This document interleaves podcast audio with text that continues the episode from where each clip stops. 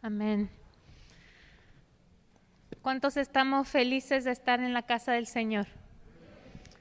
Amén. El Señor ha sido fiel.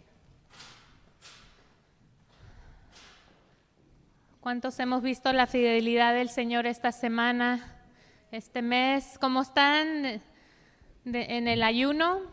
¿Fortalecidos en el Señor? Ha sido nuestra oración y sabemos que vamos a escuchar muchos testimonios de lo que el Señor está haciendo en medio nuestro. Gloria a Dios, ya hemos escuchado varios testimonios de personas que recibieron ese toque de parte del Señor el domingo pasado durante esa administración con el doctor Lee. Eh, personas que ahora pueden ver mejor, escuchar mejor y creemos que el Señor sigue haciendo la obra. Si tiene su Biblia, puede abrir a Proverbios 4. Estamos llevando una serie de proverbios y la palabra del Señor es viva y eficaz y es muy práctica en el aspecto de proverbios que nos da esos consejos, nos da esa sabiduría que necesitamos para vivir una vida victoriosa. Y ahora en el siglo XXI necesitamos una doble porción de sabiduría para saber cómo manejar las situaciones, para saber qué es la voz y el propósito de Dios y para poder caminar conforme a ese propósito. Vamos ahora. Padre Santo, gracias por tu palabra. Al abrir las escrituras, a meditar en lo que tú has dicho a través de la inspiración de tu Espíritu Santo, Señor. Te pedimos que nuestros corazones estén atentos, que podamos escuchar tu voz, la voz del Espíritu Santo, hablando y ministrando aquellas áreas en nuestras vidas que necesitamos entregar a ti o necesita ese toque de parte de nuestro Padre Celestial. Señor, danos sabiduría. Se lo puede pedir ahí al Señor, Señor, danos sabiduría. Una doble porción, Señor, de tu presencia, prudencia, inteligencia para saber cómo manejar las situaciones en este mundo y las situaciones que confrontamos día a día. Señor, te pedimos en el nombre de Cristo Jesús que guardes nuestro corazón, que podamos mirar lo recto, pensar en lo bueno y, Señor, examinar los pasos que toman nuestros pies. En el nombre de Cristo Jesús. Amén. Empezamos ahí, Proverbios 4, vamos a leer los primeros cuatro versículos y dice así. Oíd, hijos la enseñanza de un padre y estad atentos para que conozcáis cordura, porque os doy buena enseñanza, no desamparéis mi ley. Porque yo también fui hijo de mi padre, delicado y único delante de mi madre, y él me enseñaba y me decía, retenga tu corazón mis razones. y dice, guarda mis mandamientos y vivirás. Aquí tenemos a Salomón diciéndole a sus hijos, escúchenme, les voy a enseñar algo y nos da un poco de información. Él dice que también su padre, sabemos que fue el, el rey David, lo instruyó y le habló de las cosas necesarias de Dios. Entonces nosotros también, este es un desafío a nosotros que somos padres, que somos madres, que somos tíos, tías, que tenemos a personas de otras generaciones a nuestro alrededor.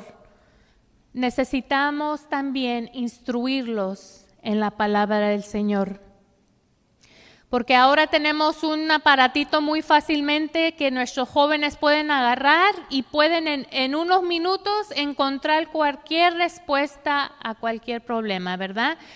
Pero esa respuesta es respuesta del mundo. Pero sabemos que aquí en la palabra del Señor vamos a encontrar las respuestas de Dios.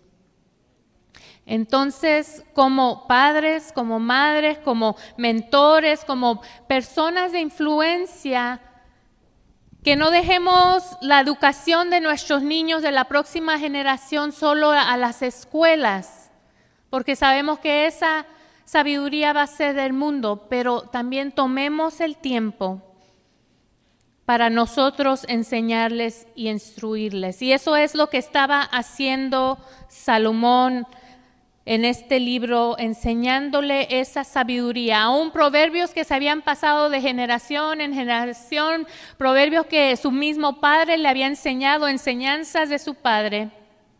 Y le dice, retenga tu corazón mis razones, guarda mis mandamientos y vivirás. Y vivirás. So, ya que los hijos de Salomón estaban atentos para recibir este consejo, estos consejos, les empieza a guiar en este capítulo y les enseña cuatro cosas. Cuatro cosas. Número uno, si vamos al versículo 23, dice, sobre toda cosa guardada, guarda tu corazón porque de Él mana la vida. Sobre todas las cosas que cuidamos, ¿verdad? La, nueva traducción viviente dice, sobre todas las cosas, cuida tu corazón, porque éste determina el rumbo de tu vida. Nuestro corazón determina el rumbo de nuestra vida. ¿Y cómo es que nuestro corazón determina el rumbo?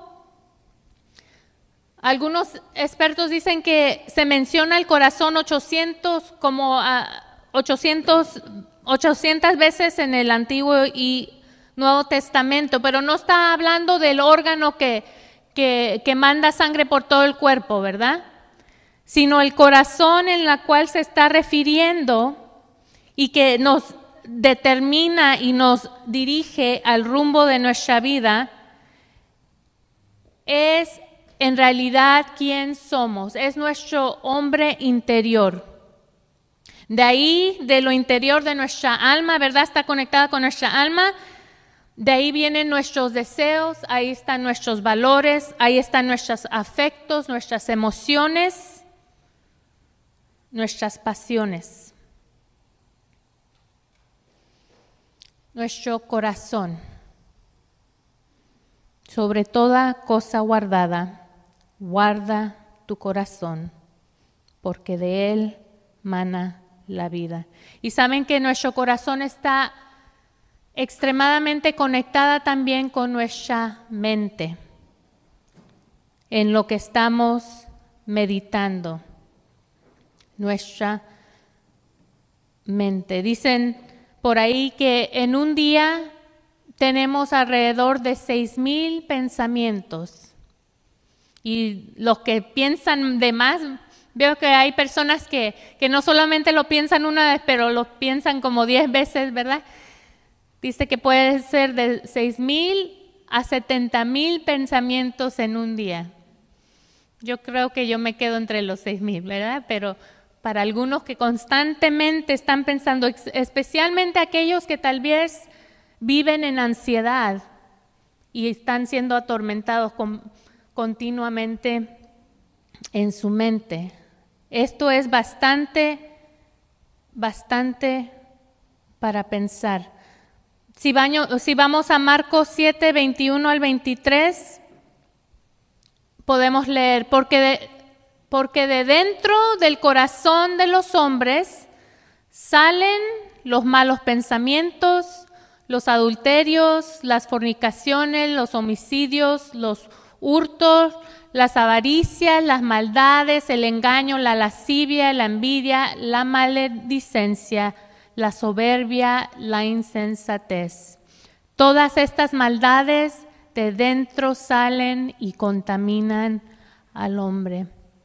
Acá Jesús confirma que es de dentro de nuestros corazones. Es ese hombre interior que puede llegar a contaminarnos si no estamos siendo diligentes en cuidar las meditaciones de nuestro corazón.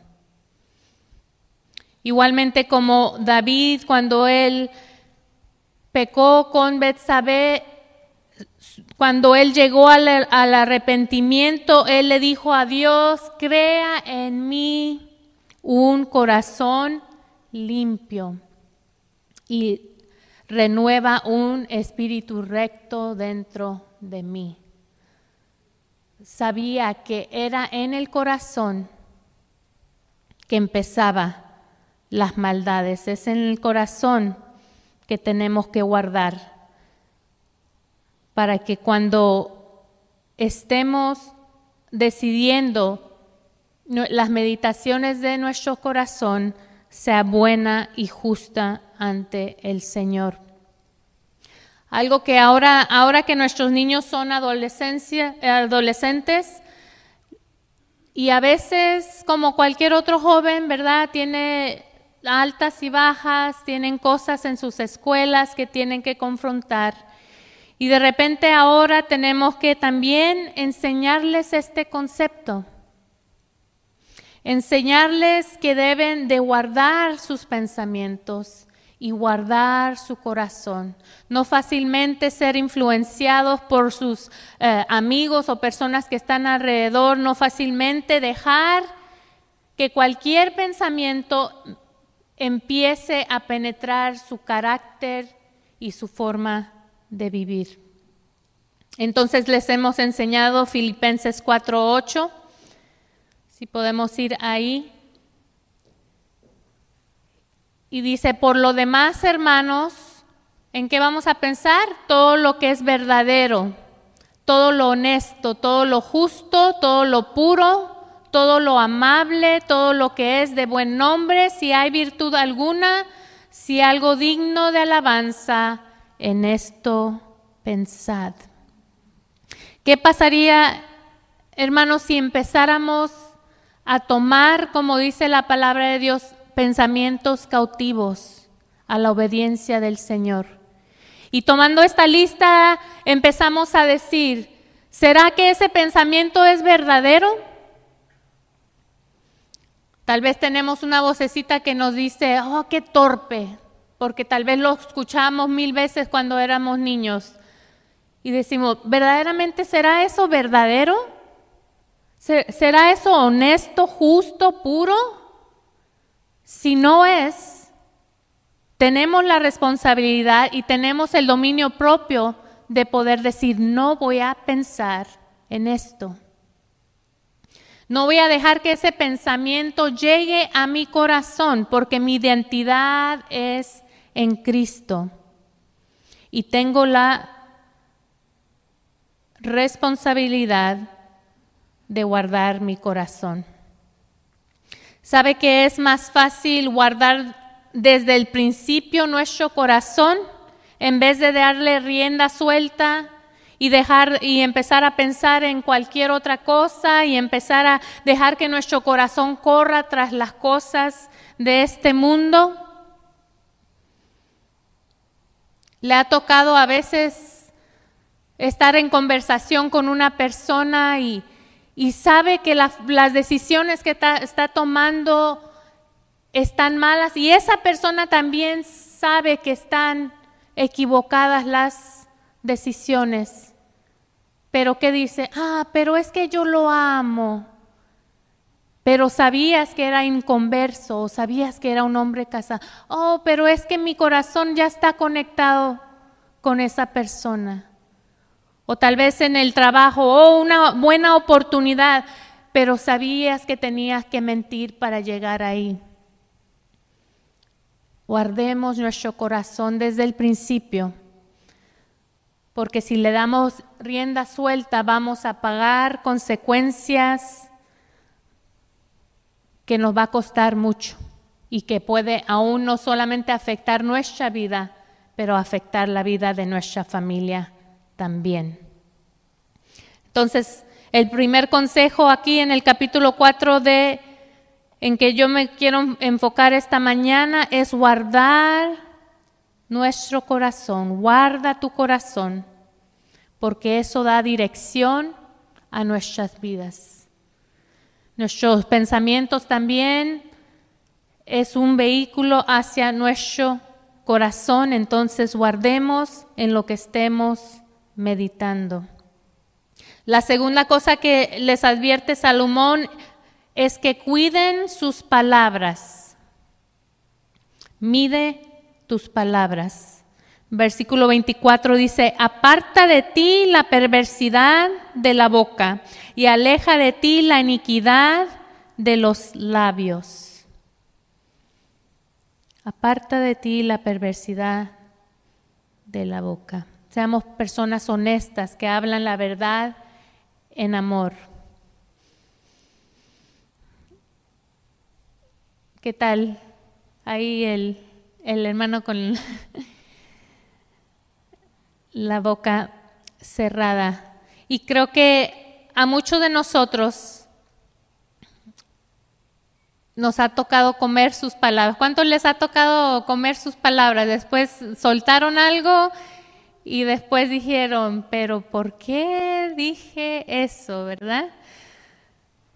Regresamos a la casa y estamos como, ¿y ahora quién me puede rescatar? O colgamos el teléfono y dijimos, bueno, ya creo que eso va a causar problemas. Y ahora no solamente tenemos eh, tal vez en persona, por teléfono, pero ahora también en el Internet, en Facebook, en Instagram, en todas aquellas cosas, por eh, ah, correo electrónico.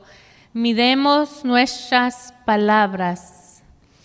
Ha pasado, esto pasa en otras iglesias, sabemos que no pasa aquí, pero vemos a veces algunos amigos ahí que sueltan algunas cosas se pelearon con, con la vecina, con el esposo, con alguien y están poniendo todo ahí. Dicen muchas veces el consejo que si estamos molestos, escribamos. Y dice que era una práctica del presidente Lincoln. Se molestaba de algo, alguien lo causaba enojo, él escribía, escribía, escribía, lo ponía a un lado se, iba a dormir.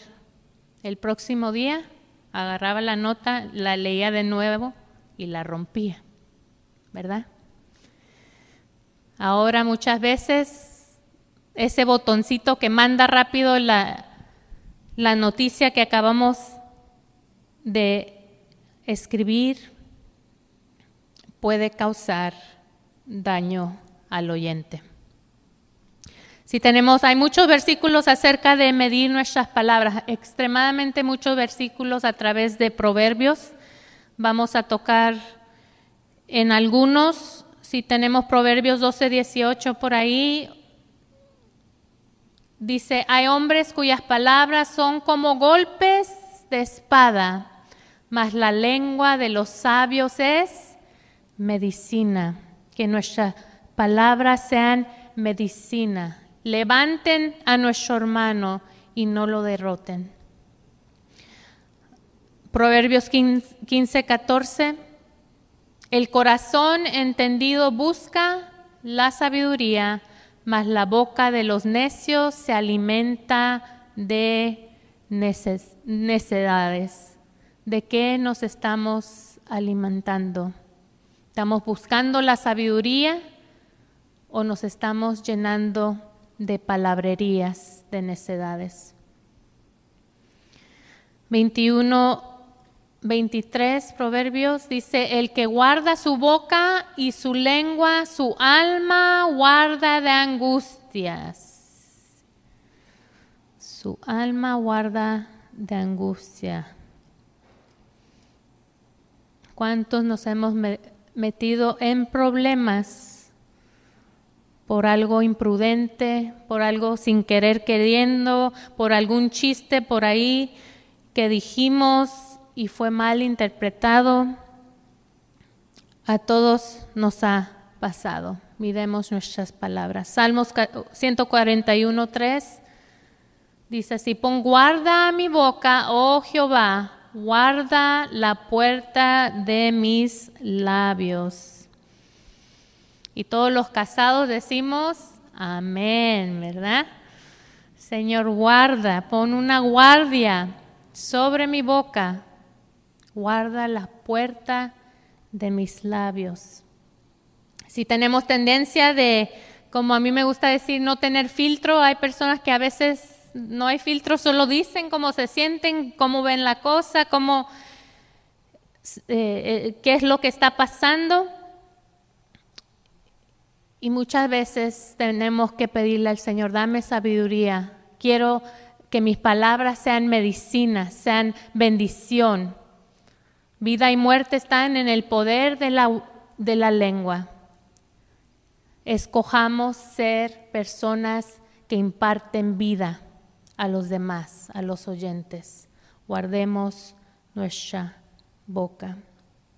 Y le, le podemos pedir al Señor, Señor, pon una guardia, ayúdame a controlarme, ayúdame aun cuando estoy bastante molesta, ayúdame a controlar las palabras que quiero decir, que pueden herir a los oyentes. Tenemos una persona, fuimos un día a visitar una persona muy querida al hospital, estaba, tuvo una cirugía y hubo unas complicaciones. Y nos sorprendió mucho cuando entramos al cuarto de esta persona y usualmente es una persona bastante reservada. Y de repente empezó a hablar, me empezó a contar cosas, me dijo oh, tal cosa, eh, eh, empezó a hablar con, mi esposo y, y habló y habló y habló. Y nos quedamos como, wow. Y dijo, oh chicos, disculpe, creo que estoy hablando mucho. Y lo lindo es que, bueno, ella es cristiana, ama al Señor, y eran cosas lindas las que estaba diciendo. Ah, pero nos sorprendió bastante. Después nos dimos cuenta que le habían dado medicamento y estaba bajo medicina, entonces por eso estaba hablando hasta por los codos. Y a veces tal vez nos pasa así, pero lo lindo es que la abundancia del corazón estaba hablando su boca, solo lo que le salió a ella fueron cosas amables, lindas. Pero ¿qué pasa cuando no tenemos filtro y sale cosas malas y cosas que lastiman? Y esas palabras como espada que cortan. Proverbios 10, 19 dice, en las muchas palabras no falta pecado, mas el que refrena sus labios es prudente. Muchas veces le he dicho a mi esposo, oh, creo que dije tal cosa, no hubiera dicho tal cosa, y digo, en las muchas palabras hay pecado, ¿verdad? Es algo que tenemos que recordar. Hay un poeta, ya él falleció, se llama Carl Sandburg, y él dijo, sé cuidadoso con tus palabras. Una vez dichas, solo pueden ser perdonadas, no olvidadas. Las palabras se perdonan, pero no se olvidan. Como ese clavito que podemos clavar en un, en un madero, sabemos que cuando se arranca, lo podemos arrancar, ¿verdad? Lo podemos sacar, pero queda marcado esa madera con esa cicatriz. Así son personas cuando escuchan. Claro que el Señor puede traer sanidad, claro que el Señor nos perdona por palabras dichas en vanas, pero los efectos que pueden traer a una persona pueden ser dañinos. Cuidemos nuestras palabras. So, guardemos nuestro corazón, midemos nuestras palabras a ver qué más es lo que le dice Salomón. La tercera cosa lo encontramos en el versículo 25 y dice así, tus ojos miren lo recto y diríjanse tus párpados hacia lo que tienes delante. Tus ojos miren lo recto.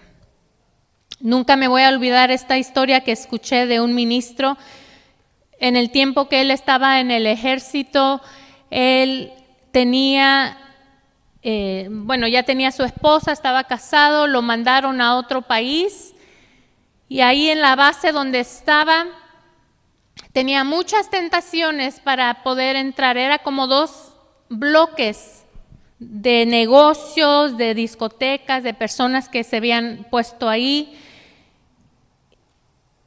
Y decía que cuando él regresaba, todas las mañanas salía en el pueblo, tenía una responsabilidad ahí en la comunidad y cuando él regresaba en la tarde, ya cuando estos lugares empezaban a abrir y llegaban personas tratando de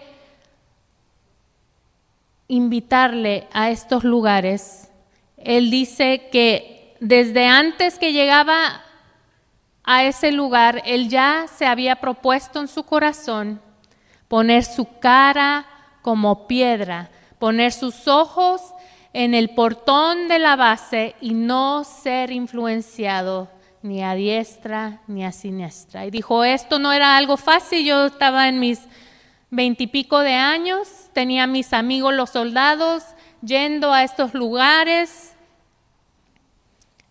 pero yo tenía a Cristo en mi corazón y tenía a mi esposa en casa.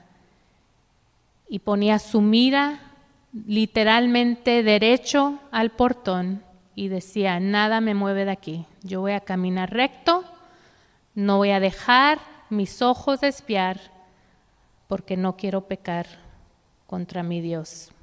Fijaba literalmente su mirada. Y a veces creo que así tenemos que ser nosotros, como esa, poner la cara, la, cara, la, la mira, los pensamientos como piedra rectos hacia nuestro Dios. Mateo 5, 28 al 29 dice así.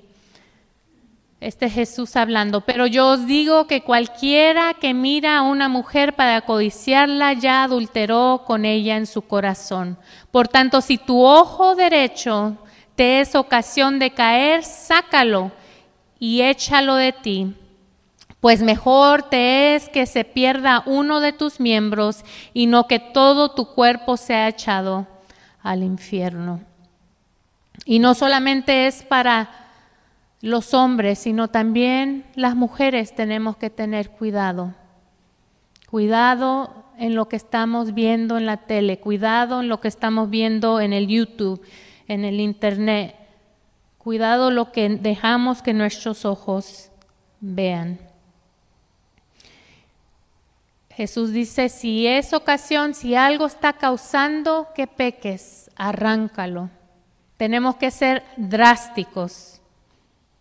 Tenemos que ser personas disciplinadas y esforzadas para sujetar esas cosas a la obediencia de Jesucristo. Amén. ¿Por qué no voltea con su vecino y dígale, sé drástico? No dramático, drástico, en, el buen sentido. Cuando yo estaba en, la clase con, estudiantes de, quinto grado, a veces ellos venían, teníamos mucha tecnología ahí como lo tenemos ahora en las escuelas, y a veces llegaban preocupados a mí y me decían, maestra, maestra, esto esta imagen está saliendo. yo no, yo no toqué nada, yo no toqué nada, no hice nada. Y entonces revisaba ahí su computadora y eran unos pop-ups que a veces salían, aunque había muchos filtros en las escuelas, aún de repente salía.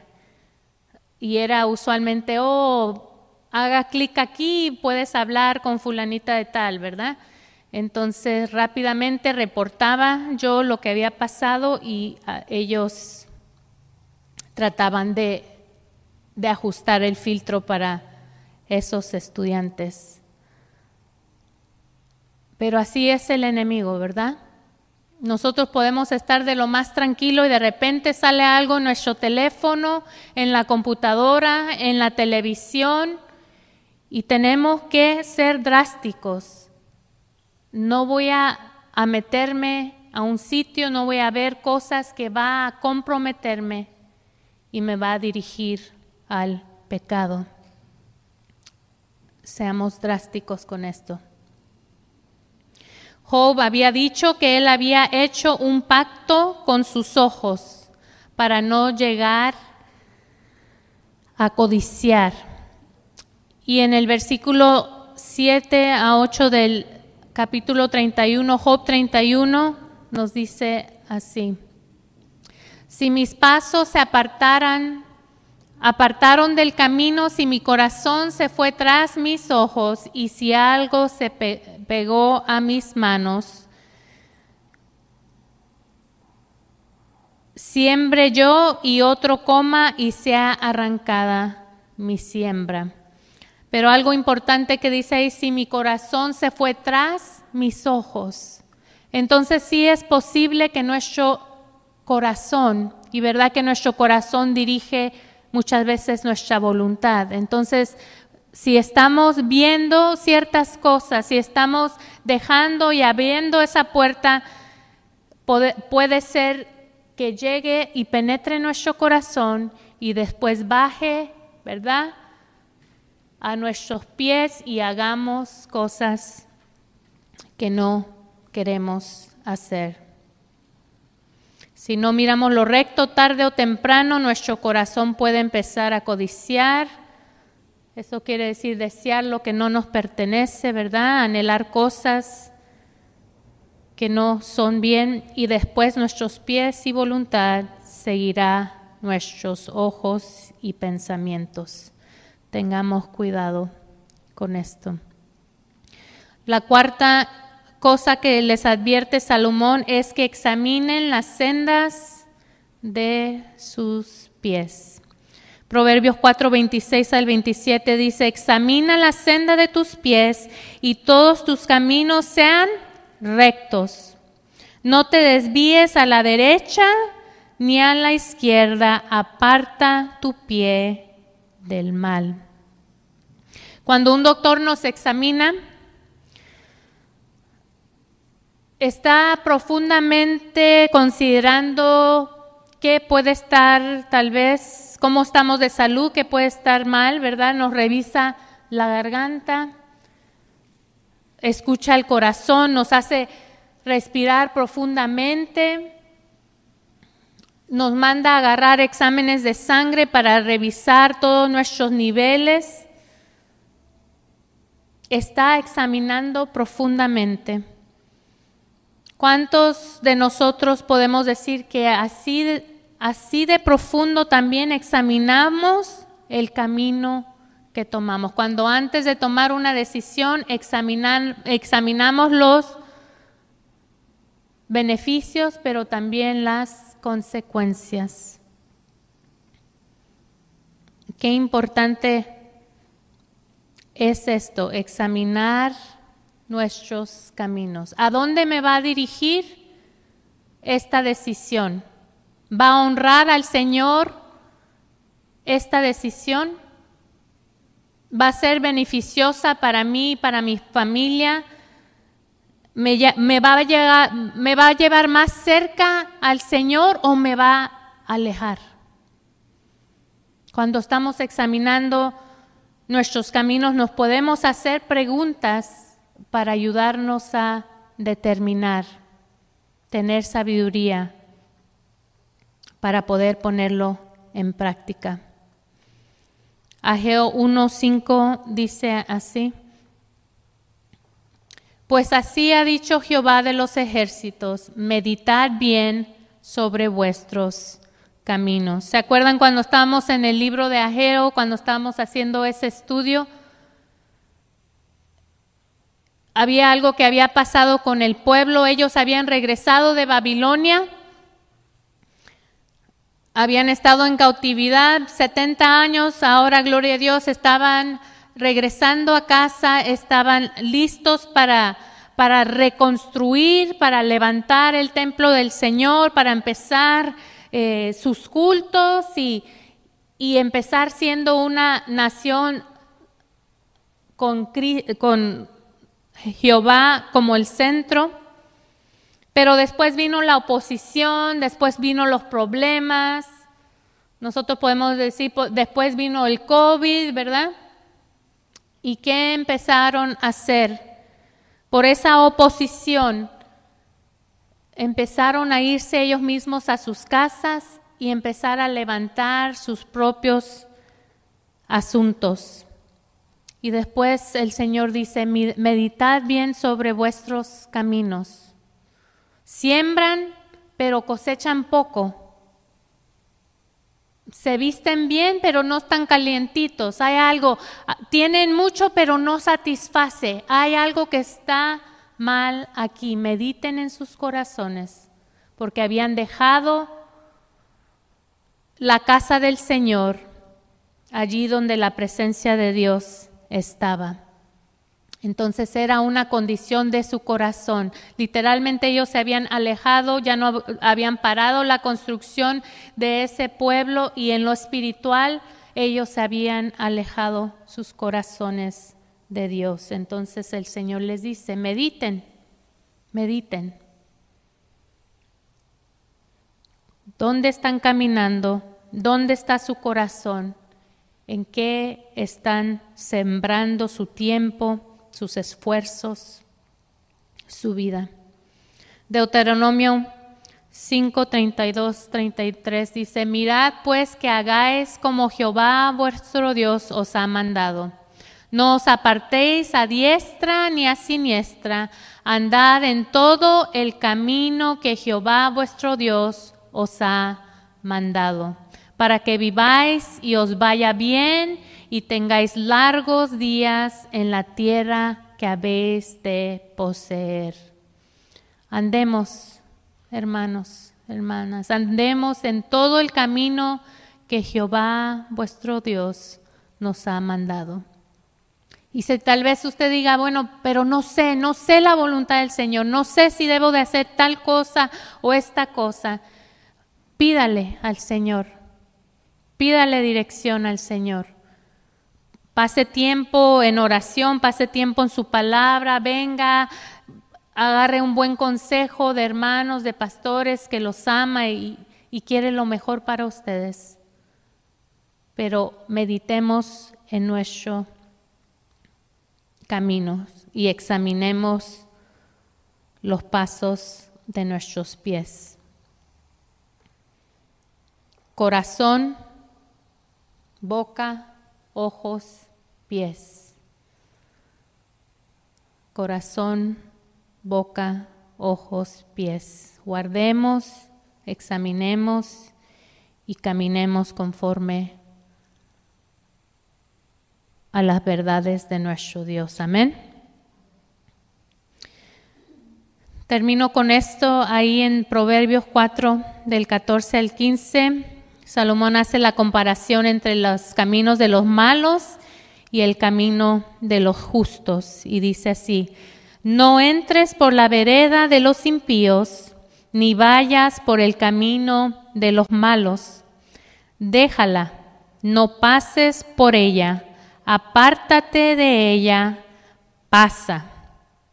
Versículo 18 dice, más la senda de los justos es como la luz de la aurora, que va en aumento hasta que el día es perfecto. El camino de los impíos es como la oscuridad, no saben en qué tropiezan. Queremos caminar en la luz de Cristo. Cuando caminamos en la luz podemos ver exactamente dónde vamos. Podemos tomar esos pasos seguros. Le ha pasado que ha tenido que caminar en la oscuridad y bueno, ahora la oscuridad nuestra no es tan mal porque siempre hay alguna luz que, que brilla por ahí, por la calle o por la casa. Pero en estos tiempos la oscuridad verdaderamente era oscuro, negro. ¿Y qué pasa si alguien trata de caminar ahí? Ciertamente va a tropezar. No caminemos en los caminos de este mundo.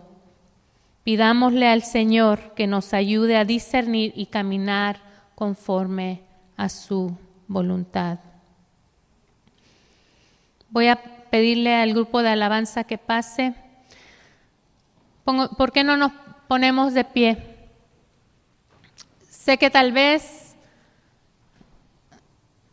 esta palabra sea un poco desafiante, exhortadora, pero es lo que necesitamos ahora para este siglo XXI.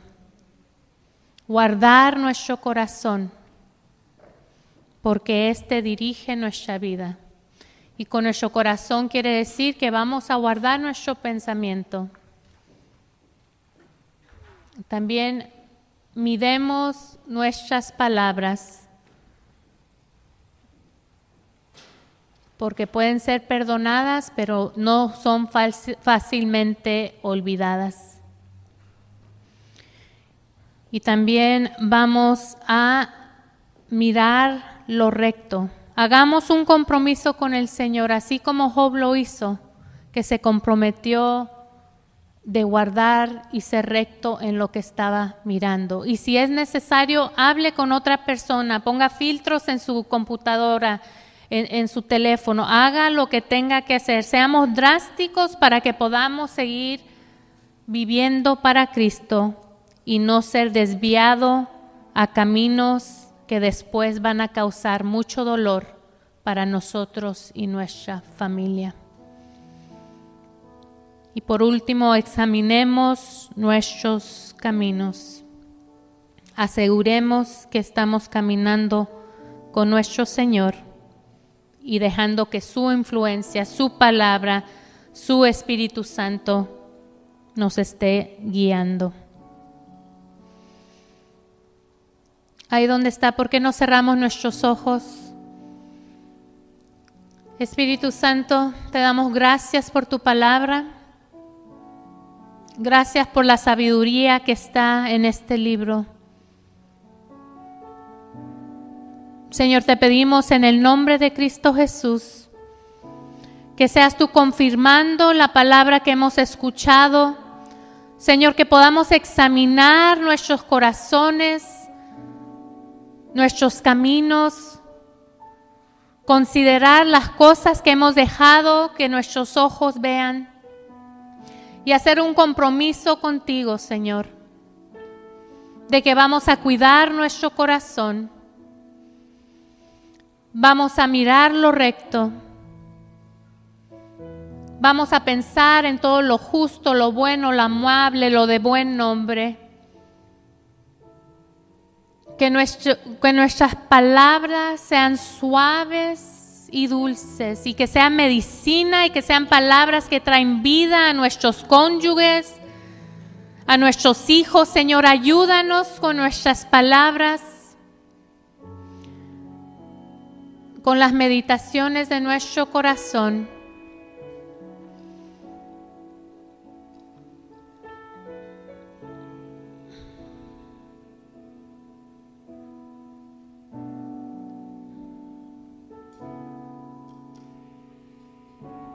Gracias Espíritu Santo.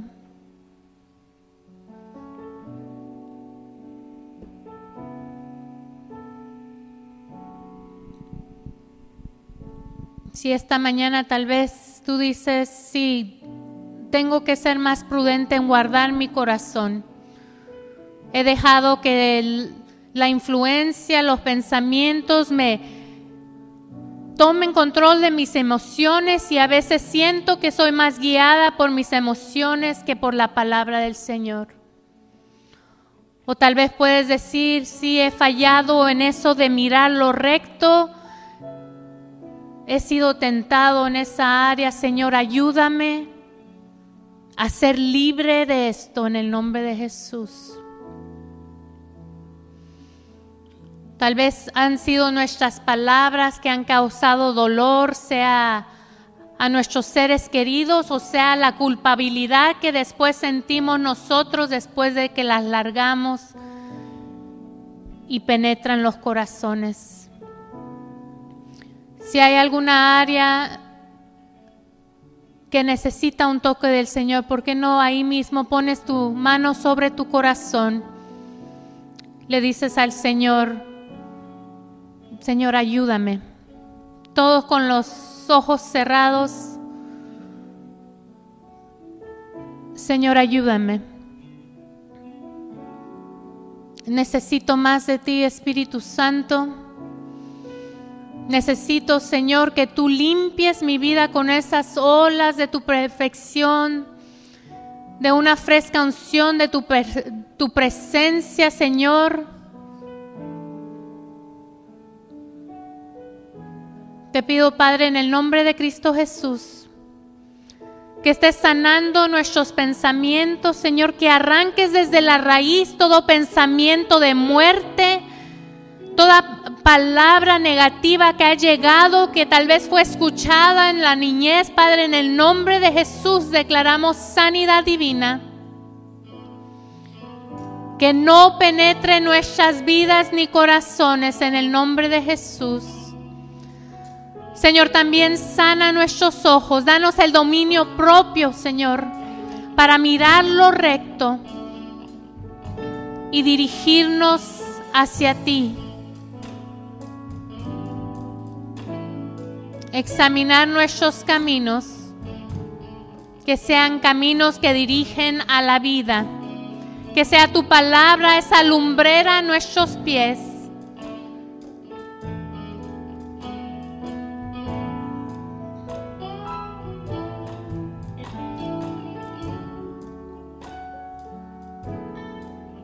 Te necesitamos, Señor.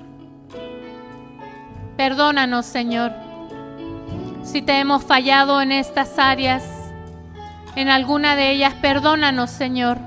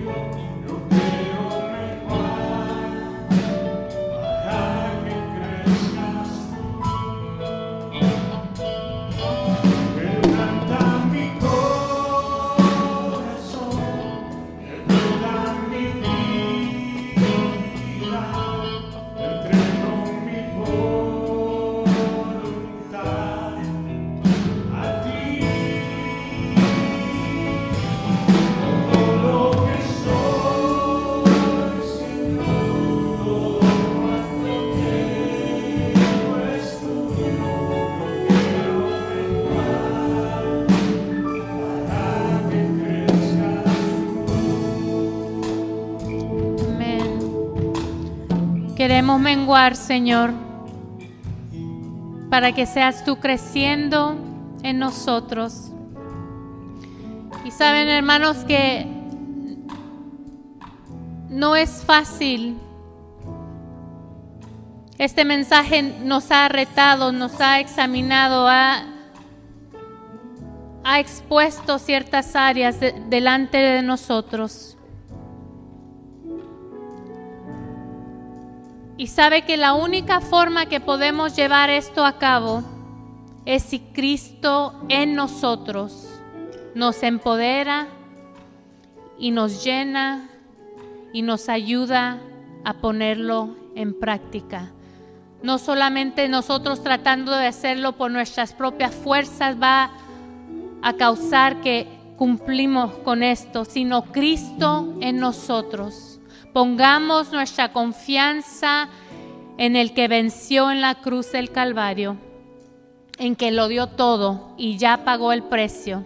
Es la santa sangre de Jesucristo que nos perdona, que nos limpia, que nos da el poder de su Espíritu Santo, el poder para no solamente ser oidores, pero hacedores de su palabra. Es Cristo en mí, Cristo en mí. Dígalo conmigo, Cristo en mí. Señor, mi confianza está en ti. Yo creo que todas las cosas son posibles en ti. Danos la fuerza, Señor. Que seas tú en nosotros haciendo esto posible. En el nombre de Cristo Jesús. Amén. ¿Por qué no le damos un aplauso al Señor? Él es bueno continuamente con nosotros.